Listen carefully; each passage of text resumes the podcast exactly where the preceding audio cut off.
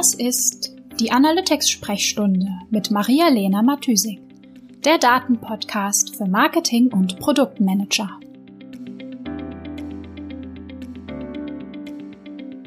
Das ist die Episode Nummer 8, die ersten Schritte zu einem Marketing Data Warehouse. Hallo in die Runde und willkommen zur ersten Interview-Episode der Analytics-Sprechstunde. Bei mir zu Gast ist heute Marc Bosold. Ich habe mit Marc lange Zeit in einem Team zusammengearbeitet, damals noch äh, auf inhaltlich sehr ähnlichen Analytics-Projekten. Heute arbeiten wir immer noch an eng verwandten Themen, aber unsere Kunden und deren Fragestellungen unterscheiden sich. Marc ist nämlich äh, heute als Freelancer, Coach und Speaker für Marketing BI und Marketing Intelligence unterwegs. Das heißt, er unterstützt seine Kunden dabei, Data Warehouses, also Datenbanken für Marketingdaten aufzubauen und dann auch dabei mit diesen Daten im Marketing-Team zu arbeiten. Damit ihr auch ohne BI-Erfahrung und Datenbank-Vorwissen gut ins Thema reinkommt, äh, vielleicht ein paar Worte vorab. Ja, viele Unternehmen starten erstmal klein mit dem Tracking und der Datenanalyse das macht natürlich total Sinn. Google Analytics ist dafür auch ein prima Tool, weil es dem Anwender einfach sehr viel Arbeit abnimmt. Der Tracking Code muss implementiert werden und schon können die, also können wir die ersten Daten sammeln, wir sehen was, wir können loslegen sozusagen. Das prima. Äh, wie euch vielleicht aufgefallen ist, bin ich auch ein großer Fan davon, klein zu starten und dann langsam zu wachsen dass das Tracking sozusagen langsam wächst. Und Google Analytics als Tool kann auch noch sehr lange mit den Anforderungen von Marketing- und Produktteams mitwachsen. Es gibt super viele Möglichkeiten der Datenanreicherung und der Datenverknüpfung. Aber irgendwann kommt ein Unternehmen oder ein Team möglicherweise an dem Punkt an, wo es einfach zu aufwendig wird und auch zu fehleranfällig, alles also alle Marketing-Logiken, ähm, Business-Logiken in Google Analytics abzubilden. Genau, Google Analytics kommt einfach irgendwann an seine Grenzen. Nicht immer, nicht immer gleich schnell, aber das kann passieren. Und dann steht ein Unternehmen vor der Entscheidung von Google Analytics oder sozusagen von dem Verarbeiten, Weiterverarbeiten, ähm, Visualisieren in Google Analytics wegzugehen und eine eigene Datenbank aufzubauen, eigene Logiken zu entwickeln, eigene Dashboards und Datenvisualisierungen an diese Datenbank anzuschließen. In dem Interview habe ich Mark dazu ausgefragt, wie die ersten Schritte aussehen können von, also weg von Google Analytics als alleiniges Tool ähm, hin zu einem Marketing Data Warehouse. Ähm, was man dabei beachten muss und vor allem auch, welche Vorteile so ein Data Warehouse, ein Marketing Data Warehouse bietet. Viel Spaß euch! Hi Marc! Schön, dass du äh, Zeit hast äh, für ein Interview, für das erste Interview, das äh, in, es in der Analytics-Sprechstunde geben wird. Und ja, genau. Ähm, ich habe dich ja im äh, Vorspann schon kurz vorgestellt, aber vielleicht magst du selber noch kurz was dazu sagen, was du machst und wie du dahin gekommen bist, das zu tun, was du tust. Ja, moin Maria. Ja, freut mich, dass ich äh, mit dabei sein kann, gleich als erster. Ähm, ja, ich bin ähm, Freelancer im Bereich äh, BI, eher speziell für Marketing, ähm, Vertriebs- und Produktdaten. Genau, ich bin mittlerweile in Rostock, ja, war aber die letzten zehn Jahre in Berlin, komme aus der Wirtschaftsinformatik und ja, war auch immer schon die Schnittstelle zwischen IT und den Fachabteilungen. Genau, habe ähm, drei Jahre bei Leroy gearbeitet, habe äh, sehr viele Projekte in dem Bereich Analytics gemacht und mich dann eigentlich äh, Stück weit immer weiter in den BI-Bereich reingearbeitet und äh, ich bin immer noch Head of BI und Analytics bei Dein Handy auch hier in Berlin und äh, mache verschiedene Projekte in dem Bereich.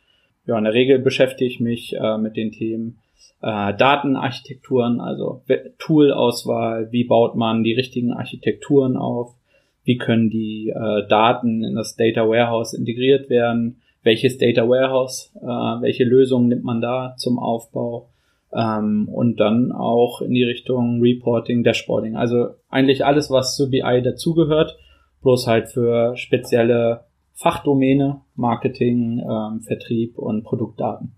Mhm. Ja. Ja, genau. Wir haben uns ja auch ähm, in der in unserer Lohort-Zeit ähm, kennengelernt und eigentlich ja damit angefangen, ähm, damals noch Google Analytics Projekte zu machen oder auch Setup Projekte oder alles, was irgendwie mit ähm, Web-Analyse-Daten zu tun hat.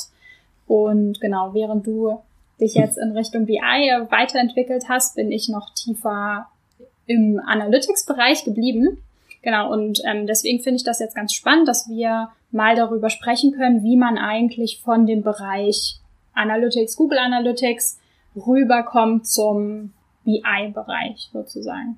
Vielleicht nochmal als kurze Einführung oder so als Hintergrund.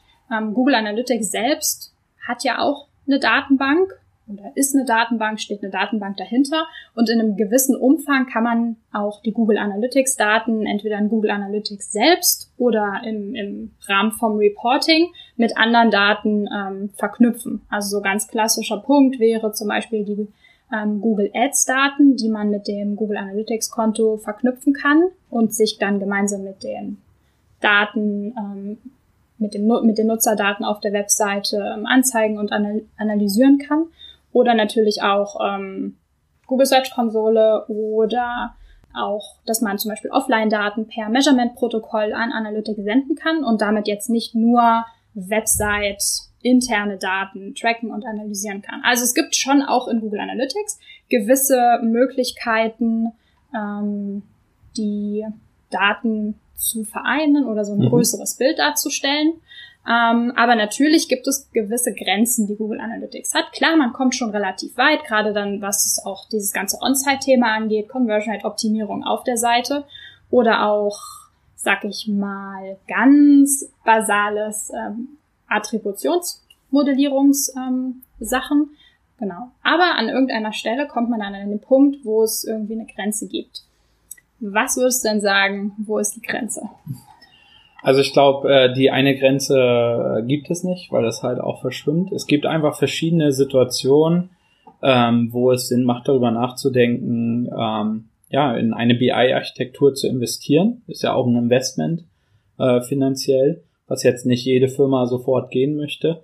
Ähm, ich glaube, so ein klassischer Fall ist, wenn neben den Tracking-Daten aus Web und App, also den Google Analytics-Daten, sehr, sehr viele andere Datenquellen ähm, bestehen. Also wenn man sich jetzt vielleicht so ein Affiliate-Geschäftsmodell nimmt, äh, nicht so den klassischen E-Commerce-Fall, sondern wo die Conversion nicht auf der eigenen Webseite stattfindet, sondern auf ähm, anderen Webseiten. Ähm, und jetzt gehen wir mal davon aus, die arbeiten mit 10 bis 20 verschiedenen Affiliate-Partnern zusammen. Dann kann es schon sehr komplex sein, ähm, diese äh, Daten ähm, nachträglich, sag ich mal, in Google Analytics zu importieren.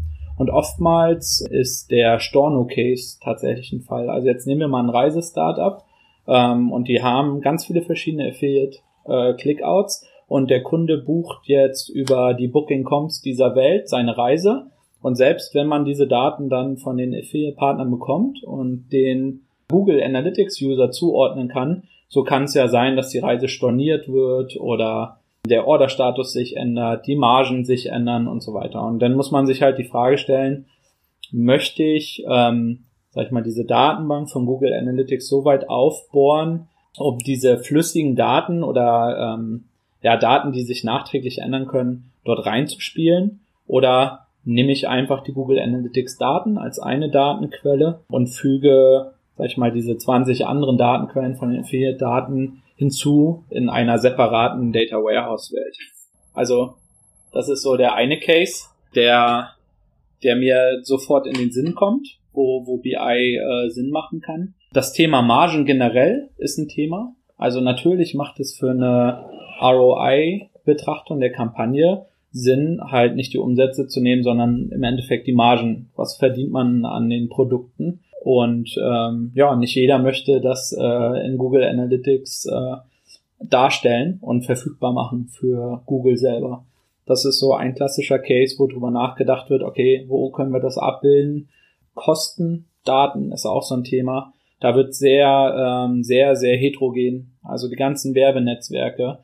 Die AdWords-Daten oder Google Ads, wie es jetzt heißt, die sind alle verfügbar. Aber was ist mit den ganzen anderen äh, Facebook, Criteo, ganz viele Affiliate-Partner, irgendwelche Barter-Deals, die äh, für Reichweite mit Publishern gemacht werden und so weiter. Also da kommt man auch schnell in den Bereich 10, 20 verschiedene Datenquellen, wo man halt ähm, jetzt sagen muss, aus technischer Sicht ist diese Importfunktion von Google da halt nicht das Mittel der Wahl, um das, sag ich mal, stabil, automatisiert, langfristig aufzubauen. Und da sehe ich als, sag ich mal, BI-Freelancer ähm, Google Analytics als eine Datenquelle, aber neben anderen, auch gerade jetzt im, im Produkt- oder Vertriebsbereich. Also ich arbeite viel mit Backend-Daten, ähm, wo die ganzen Produktinformationen und Kundeninformationen äh, in den internen Systemen der Firmen vorliegen.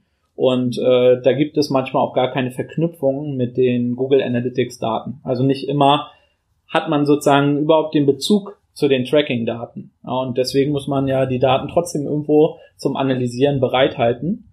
Ähm, weil neben dem Marketing Reporting ist dann das das nächste, was kommt. Auswertung von Verkäufen, mhm. ähm, Anzahl der gekauften Produkte. So ganz klassische BI-Reports im Vertriebsbereich oder auch äh, Auswertung Customer Lifetime Value im CRM-Bereich. Das sind alles so Fragestellungen, ähm, wo denn der Bezug zu Analytics auch irgendwo aufhört. Ja, bei Marketing ja. Reporting ist der auf jeden Fall noch gegeben mhm. und äh, da sind die Brücken oder die Übergänge fließend, weil man Google Analytics schon so erweitern kann, dass man auch schnell zu Ergebnissen kommen mhm. kann, ähm, aber halt auch nur in gewissem Maße und mit bestimmten Einschränkungen. Ja. ja also ab einem bestimmten Grad werden die Fragestellungen einfach äh, zu komplex oder auch die Datenquellen sind zu vielseitig und dann muss man halt einfach über ein BI-Setup nachdenken, wenn man es langfristig lösen möchte. Ja.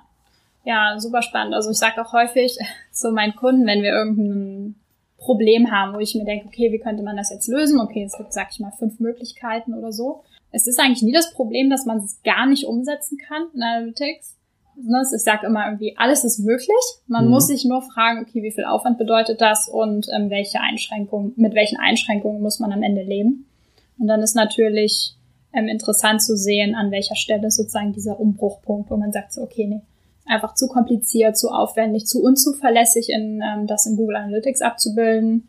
Jetzt müssen wir irgendwie neu starten und irgendwie so den, den, mhm. den Umbruch schaffen von alles in Google Analytics zu alles an einem anderen Ort. Ja, also man kann auch in Richtung Benutzerfreundlichkeit äh, viel optimieren, wenn man, ähm, wenn wir jetzt nur die Google Analytics Daten nehmen und die nicht mal anreichern und die Daten so wegschreiben würden ins, ins Data Warehouse, dann kann man den Nutzer natürlich Reports zur Verfügung stellen, die man selber macht, die passen für das Geschäftsmodell. Weil ich sag mal, die Standard-Reports in Google Analytics, die kommen natürlich aus einer sehr E-Commerce-lastigen Sicht. Ja, also mit der äh, ja. Funnel, Funnel Steps und E-Commerce, ja. äh, Käufe und so weiter. Ähm, aber man könnte ja auch sehr spezifische äh, Produktfilter bauen, wo der Endnutzer schneller weiß, was ist eigentlich businessseitig gemeint und jetzt nicht diese Standard Google Analytics UI-Sprache ja.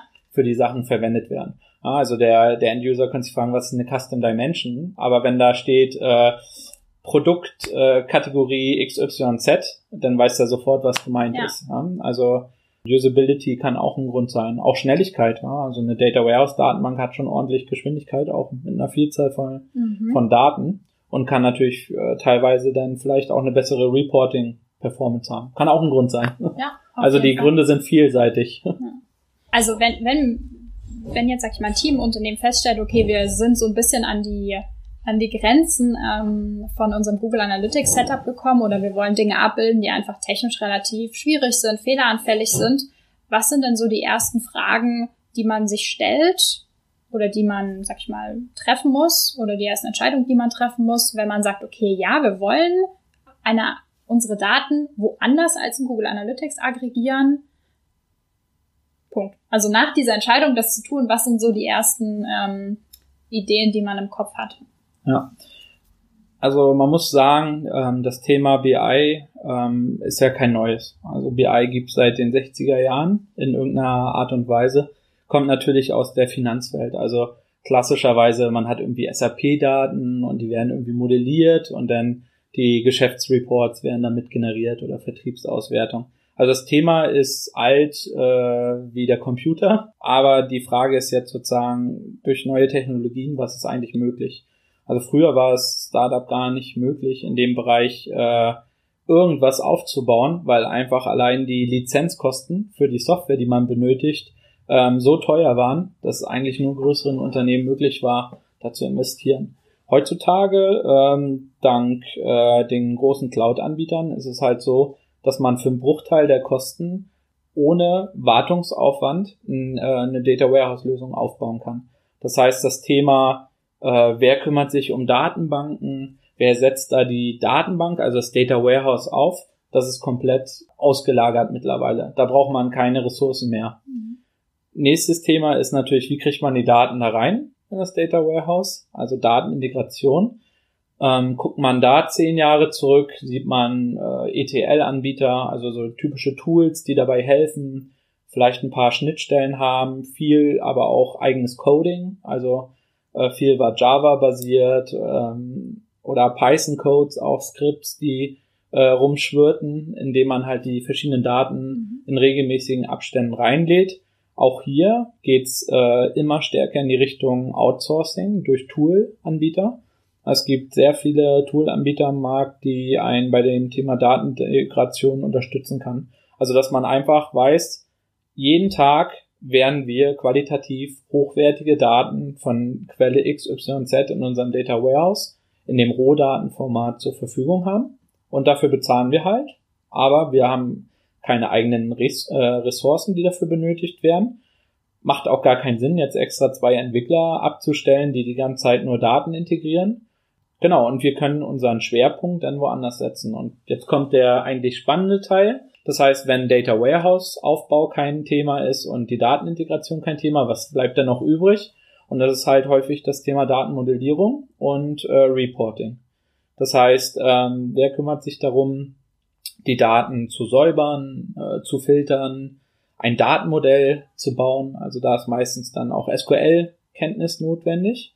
Ähm, ja, und da macht es dann halt auch Sinn zu gucken, hat man diese Ressourcen selber mhm. ähm, oder ähm, holt man sich diese Ressourcen rein. Ähm, ich empfehle immer, wenn man jetzt mit externen Partnern arbeitet, auf jeden Fall ähm, die, dieses Know-how auch aufzubauen im Unternehmen. Also wie kann man Datenmodelle erstellen?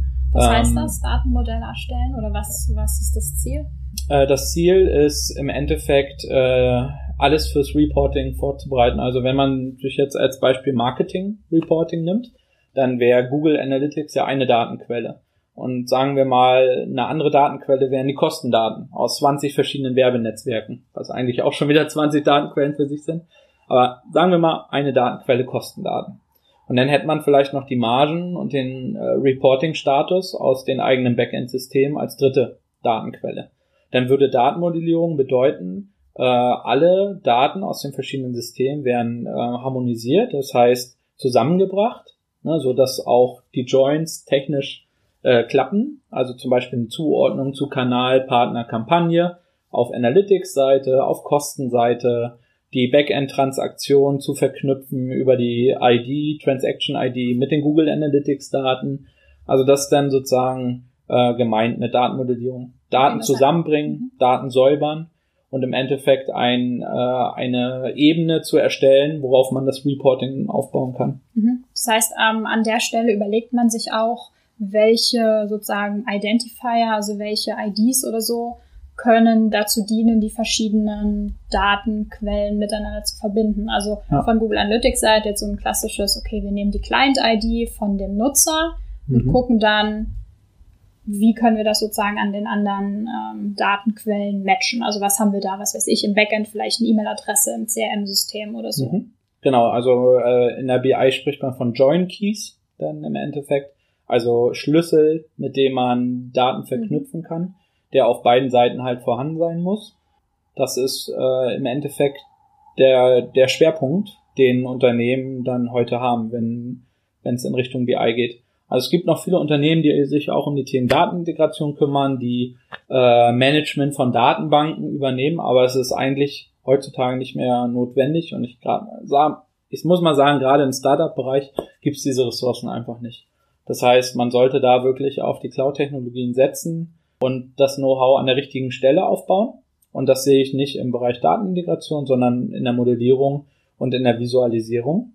Und das ist eigentlich auch das Unternehmensasset. Also ich sag mal so ein SQL-Datenmodell, das ist ein Unternehmensasset. Das sollten die Firmen own bei sich haben, mit GitHub äh, Repository versionieren, weiß ich nicht was, aber das gehört ihnen. Das mhm. kann ihnen keiner nehmen und das kann man auch anpassen. Das ist individuell auf deren Geschäftsmodell. Ja, und ich denke, da sollte man sich fragen, als erste Frage, wie schaffen wir es, ein Setup zu kreieren, ähm, wo wir mit den mangelnden Ressourcen, die wir haben, trotzdem äh, sowas aufbauen können. Mhm. Mit der richtigen Toolwahl, mit dem richtigen Aufbau von Wissen an den richtigen Stellen. Mhm. Okay, vielleicht nochmal so für mich zur, als Zusammenfassung. Also es gibt praktisch, ähm, wir haben verschiedene Datenquellen, Kostendaten, Google Analytics Daten und wir haben ein Tool oder mehrere Tools, das muss man ja nicht mehr selber machen, die die Daten mhm. an unsere Datenbank anbinden. Mhm. Und die Datenbank, also die sozusagen die Daten aus den verschiedenen Tools ziehen und in die Datenbank schicken.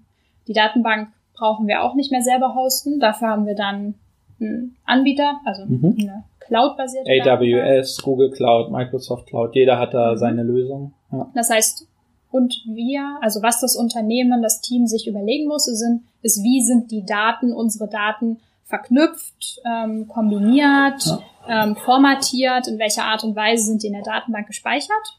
Mhm. Ähm, und diese, genau, also dieses Datenmodell wo liegt das? Also wer hat das? Ist also kennt es die Datenbank, dass sie weiß, wie sie die Daten äh, mhm. speichern muss oder wie wie woher weiß die AWS-Instanz, äh, was was es mit den Daten tun soll?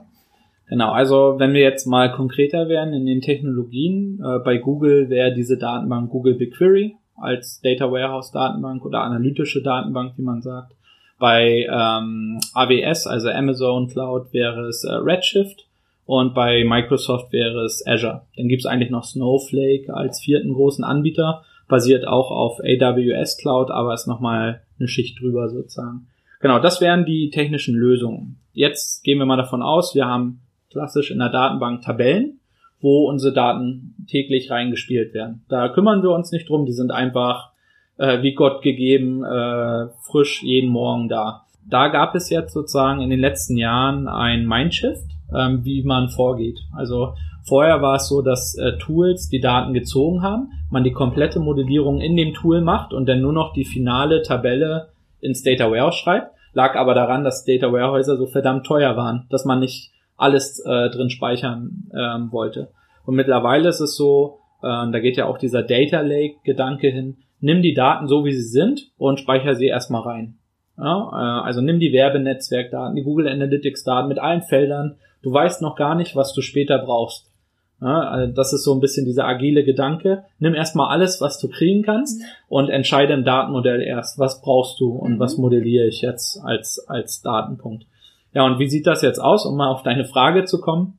Im Endeffekt kann das eine logische Schicht sein in der Datenbank, nennt man View. Ja, also es gibt eine Unterscheidung, es gibt Tabellen, da sind Daten drinne und es gibt eine Sicht auf Tabellen. Das ist einfach nur eine Logikschicht, meistens SQL ähm, und eine Ansicht auf die Daten. Also zum Beispiel könnte ich mir jetzt Google Analytics Daten nehmen, wo in der Tabelle die ganzen UTM-Parameter wären und eine Ansicht darauf ist, dass ich diese UTM-Parameter zuordne. Ja? SP ist Social Paid, äh, ein bestimmter Kanal und so weiter. Das ist Logik, die ich ja aufbaue mit Code. Ähm, und diese Logik ist in Form von Views, in äh, Ansichten in der Datenbank.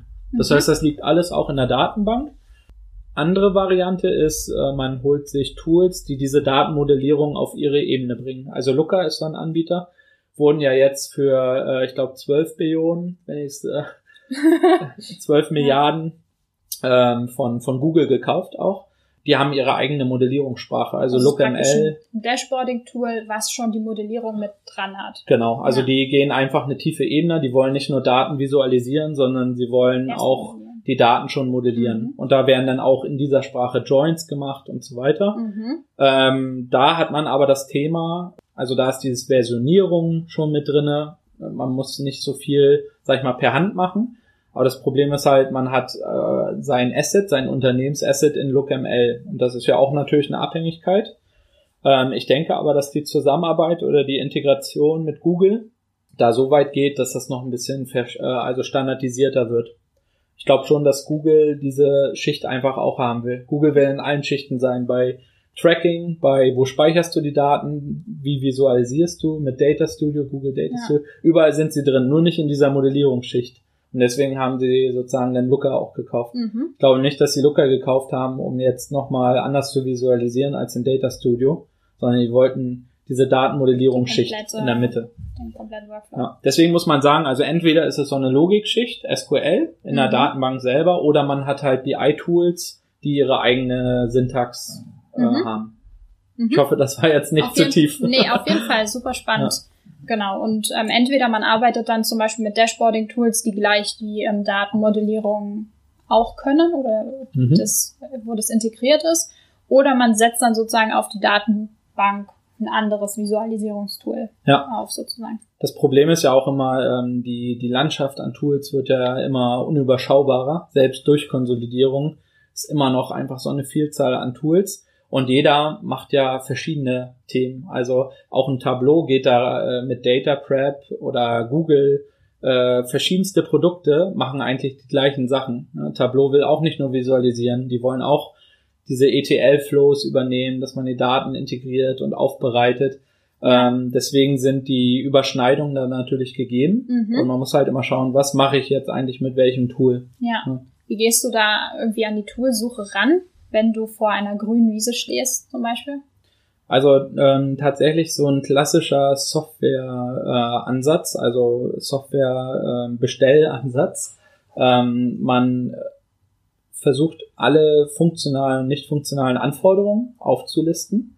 Und das ähm, kann sein zum Beispiel unendliche Skalierung, welche Geschwindigkeit will man haben, will man äh, einen deutschen Standort haben, also wirklich verschiedenste Anforderungen einfach mal aufzulisten ähm, und dann äh, benchmarken, also sich die Lösung zu nehmen ähm, und äh, zu schauen, welches Tool kann was am besten. Also so ein Best-of-Breed-Ansatz, mhm. zu sagen, äh, selbst wenn es Überschneidungen gibt in den Tools, ich nehme nicht Tool X, weil es das noch irgendwie auch kann, sondern ich nehme Tool X, weil es da am besten ist, am besten geeignet für den Use Case. Und ähm, man kann sich sehr gut eigentlich ähm, so ein Setup zusammenstellen, auch mit verschiedensten Kombinationen, weil dieser äh, Markt sehr integriert ist. Also alle BI-Tool-Anbieter stellen sich sehr offen auf, welche Datenbanken sie ansprechen möchten, würden sich auch selber sozusagen rauskicken aus dem Markt, wenn sie sich dazu begrenzen. Ja. Das heißt, die Interoperabilität der Tools ist sehr gut gegeben mhm. und man mhm. kann sich eigentlich äh, gut umschauen, welche, welches Data Warehouse will ich, ähm, welche Visualisierung passt vielleicht dazu, wo mache ich meine Datenmodellierung. Mhm. Ähm, und dann kommt es ja auch immer so ein bisschen auf den Business Case an. Also ich finde ja selbst beim Tracking, ähm, nicht für alle Cases macht es Sinn, immer Google Analytics zu nehmen. Für gerade im App-Tracking oder äh, wenn du jetzt äh, irgendwie eine B2B-Plattform hast, geht's ja auch schnell in andere Tools ja. im Analytics-Bereich. Von daher ähm, versuche ich immer herauszufinden, was braucht das mhm. Unternehmen mhm. und habe da eigentlich gar nicht so mein Standard-Setup, sondern eher so ein äh, Bauchladen von verschiedenen Werkzeugen. Ja, ja, ich glaube, das ist ganz cool. Ja, also ich, also wo du das so gerade erzählt hast, ähm, ist mir so ein bisschen der Gedanke gekommen, dass es sicherlich ähm, für Teams am Anfang relativ schwierig ist, herauszufinden, was brauchen wir eigentlich oder welche Anforderungen haben wir eigentlich.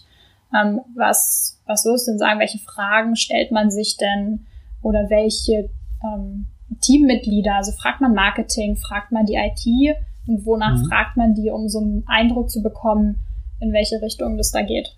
Ja, also tatsächlich muss man äh, alle Fachabteilungen auch so ein bisschen abklappern, ähm, um auch alle Anforderungen zu kriegen. Gerade IT hat immer sehr andere Anforderungen als jetzt vielleicht eine Marketingabteilung. Für die generelle Architektur braucht man eigentlich jetzt noch nicht ins Detail, was genau analysiert werden soll, weil ich sage mal, jede Datenbank kann alle Daten beinhalten und äh, wie man es denn visualisiert und so weiter ist dann nochmal eine andere Frage, die viel später kommt für diese generelle Toolauswahl ist daher IT, denke ich mal, schon auch ein guter Ansatzpunkt. Also auch mal zu gucken, welche Cloud-Lösungen werden eigentlich auch mhm. präferiert von der IT? Sind die vielleicht schon bei AWS? Sind die vielleicht schon bei Google? Ähm, wie viele Ressourcen hätte man denn, um, ähm, also auch so ein bisschen dieses, was haben wir für Ressourcen?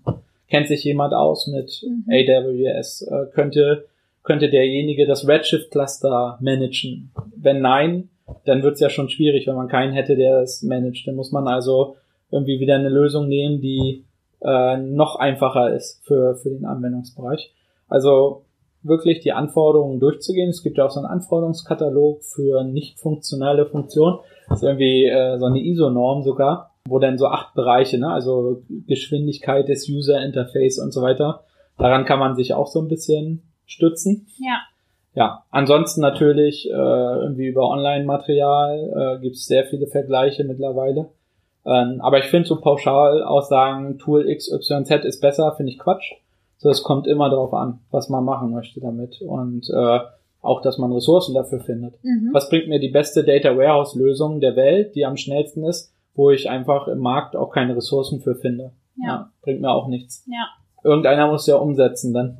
Irgendwas muss man ja dann machen, ja. Genau. Also auf jeden Fall mit den Fachabteilungen sprechen hilft. Vielleicht hilft es auch, sich da eine Beratung äh, für, die, für diese Architekturentscheidung mit reinzuholen ähm, Online-Recherche auf jeden Fall. Ja. ja. Ähm, Gerade wo du jetzt auch das Team ansprichst, was würdest du denn sagen, welche Voraussetzungen sollten Unternehmen als Ganzes oder jetzt einzelne Teams erfüllen, dass du sagen würdest, okay, für euch macht es auf jeden Fall Sinn, damit mhm. anzufangen? Ich meine jetzt gar nicht unbedingt nur so technische Voraussetzungen, sondern auch, was braucht man für Leute, welche Prozesse braucht man vielleicht im Unternehmen, damit man am Ende mit so ähm, aggregierten Daten, also mit so einer Gesamtansicht des Kunden überhaupt produktiv arbeiten kann? Mhm. Also ich würde sagen, ähm, Data Quality first. Ja, also bevor man über BI nachdenkt, sollte man die einzelnen Datenquellen sauber kriegen. Also ein sauberes Tracking, ein sauberes Google Analytics Setup.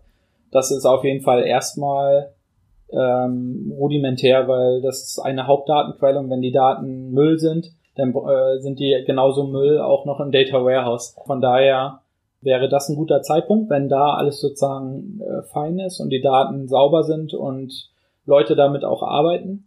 Ich halte auch nichts davon, irgendwie gleich immer die ganzen Analysten einzustellen und Data Scientisten einzustellen, weil oftmals fangen die dann mit dem gleichen Thema an, dass die eine zentrale Data Warehouse Lösung brauchen, worauf sie ihre Analysen machen. Das heißt, was braucht man jetzt im Endeffekt? Eigentlich wäre es sag ich mal, das perfekte Setup ab einer bestimmten Unternehmensgröße ne, von vielleicht 20 Mitarbeitern könnte man einen haben, der äh, sich um dieses ähm, Data Modeling äh, und erste Auswertung kümmert. Also jemand, der versteht, wie die Daten integriert werden, der das Datenmodell aufbauen kann und der auch die Dashboards oder dieser Self-Service BI-Gedanke, dass die Endanwender selber sich helfen mit Auswertungen, mhm. mit den Daten, die bereitgestellt werden. Ja, ich glaube, das macht schon mal viel, weil der Endanwender, also die Marketingabteilung, weiß eigentlich, äh, wie man mit Reports arbeitet. Sie kennen es aus den Werbenetzwerken, die Reports, die dort zur Verfügung gestellt werden. In der Regel sind sie heutzutage datenhungrig, sollten sie sein, ähm, gerade im Performance-Marketing-Bereich. Und da sehe ich jetzt nicht so den großen Bedarf, dass man jetzt gleich einen Marketing-Analysten braucht, der jetzt äh, alle möglichen komplexen Analysen für die macht, sondern ich sehe erstmal ähm, diese Lücke, äh, jemand zu haben, der dann so ein zentrales BI-Reporting auch zur Verfügung stellen kann. Da braucht man, wie gesagt, Unterstützung vielleicht, aber man sollte immer einen Sparing-Partner dann auch in seinem Unternehmen haben, wo man Wissen aufbauen kann. Also es muss nicht immer ein Senior BI-Manager mit fünf Jahren Erfahrung sein. Es kann auch ein Uni-Absolvent sein, der einfach heiß auf das Thema ist und dass man gemeinsam denjenigen äh, enabled, im Endeffekt das dann äh, weiterzuführen und weiter aufzubauen und äh, ihn da ex als Experte sozusagen hinentwickelt. Mhm. Damit habe ich sehr gute Erfahrungen gemacht. Aber man braucht halt dann auch irgendwo, irgendwo muss der Senior erstmal herkommen. Ob extern oder ob man den im Markt findet. Ist halt äh, auch wie bei IT-Fachkräften auch schwierig, äh, da Leute zu finden ähm, mit Erfahrung. Genau. Mhm. Ähm, ja, aber ich denke, von den Prozessen her sollte man immer Prozesse schaffen, die möglichst wenig manuelle Aufwand, äh, manuellen Aufwand erzeugen Also ich habe auch Unternehmen gesehen, die sich zwei Leute nur fürs Marketing Reporting eingestellt haben, die jeden Morgen irgendwie die Daten per Excel aus den Werbenetzwerken rausziehen und äh, die äh, integrieren alles zusammen in Excel und dann das Reporting. Das sind Anzeichen. Überlegt mal, ob vielleicht ja. nicht eine BI-Plattform Sinn macht und Tools zu nutzen, ja. die diese Integrationsarbeit abnehmen ein Datenmodell zu haben, was nicht irgendwie bei Excel jeden Morgen da rumgefuschelt. Und entsprechend Fehler verursacht.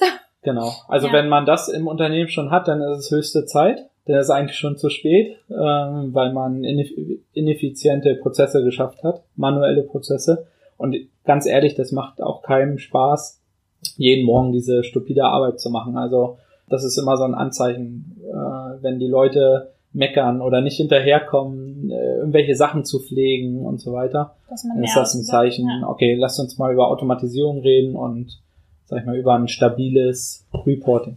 Ja. ja. Wenn ich, also wenn ich jetzt äh, gerade mit kleinen Unternehmen oder Startups anfange, irgendwie ein Tracking-Konzept zu entwickeln, dann sage ich denen ähm, am Anfang immer, und das ist auch so meine äh, Philosophie dahinter, okay, lass uns erstmal klein anfangen. Und es kann dann, also Tracking-Setup kann mit dem Unternehmen wachsen, mit den Anforderungen wachsen. Und wenn man nur mit einem Page-View-Tracking anfängt, alles fein, solange die Datenqualität stimmt und man Möglichkeiten hat, zu wachsen und das Setup auszubauen. Äh, würdest du das auch für ähm, den Aufbau von einer BI-Infrastruktur sagen, dass man auch mit mhm. nur einer Kost, also nur mit einem Marketingkanal und der Webseite und einem Shop-Backend, sag ich mal, anfängt und halt nur drei Datenquellen hat? Oder meinst du, es ist halt so viel Aufwand oder der initiale Setup-Aufwand sollte man erst starten, wenn man sagt, okay, hier haben wir einen Use Case, der irgendwie groß genug dafür ist? Mhm. Das ist eine sehr coole Frage, die ich mir auch selber mal gestellt habe. Also wie monolithisch ist eigentlich so ein äh, BI-Projekt? Ist das so dieses klassische Wasserfall-Ding, wo man alles irgendwie vorher definieren muss und dann durchzieht? Und ich bin zum Entschluss gekommen, gerade diese Tool, diese Tools zur Datenintegration sind ja ein Investment, was Firmen haben. Und man kann schon, sag ich mal, manuell die Daten einfach mal aus den Systemen ziehen. Also man kann ja Facebook-Daten auch rausziehen per Export. Man kann Google Analytics-Daten per Export rausziehen.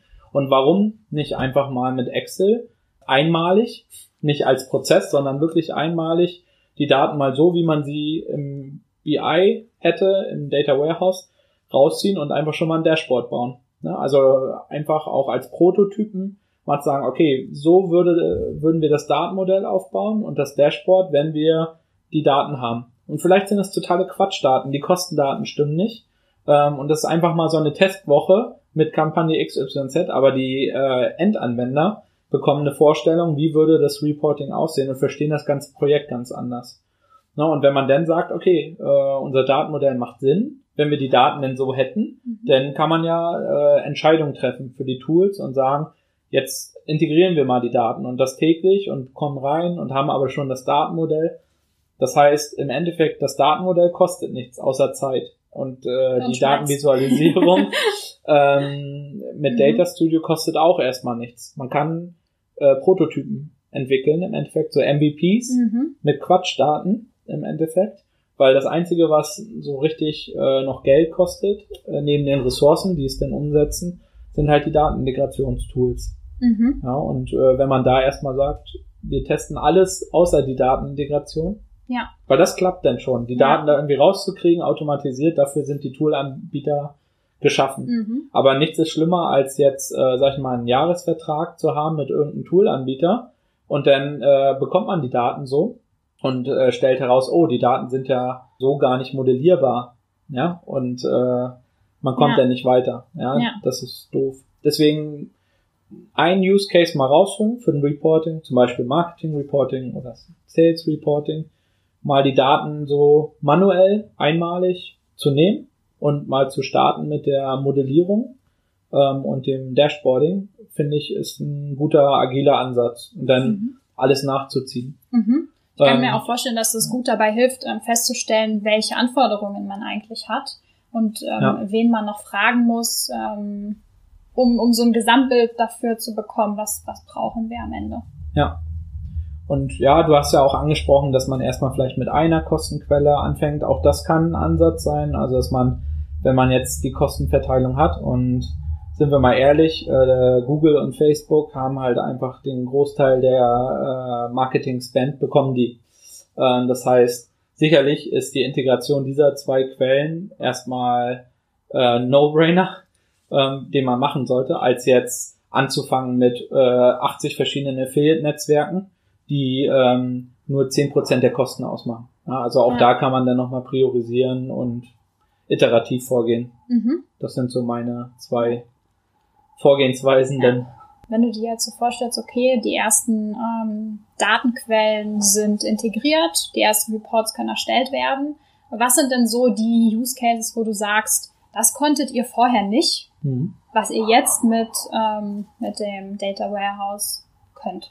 Ja, also beim Marketing Reporting ist es Auswertung von äh, Return on Ad Spend oder Return on Investment. Mhm. Das heißt, für jede Kampagne, egal aus welchem Kanal, ähm, sauber zu sehen, was haben wir da ausgegeben, was sind unsere Margen, Orderstadien zu sehen, also wie viel, äh, was, wie hoch ist die Stornoquote, welche Kampagne liefert vielleicht Bestellungen, die hohe Stornoquoten haben, sowas. Mhm. Äh, eine tiefere Integration halt einfach zwischen, zwischen den Datenquellen. Ja, also Google Analytics äh, out of the box mit der AdWords ähm, Integration hat ja die AdWords Kosten oder die Google Kosten, wenn man so möchte, aber halt nicht die anderen Netzwerke. Also da ein vollständiges Bild zu haben für die Kampagnenauswertung, das ist so ein Case.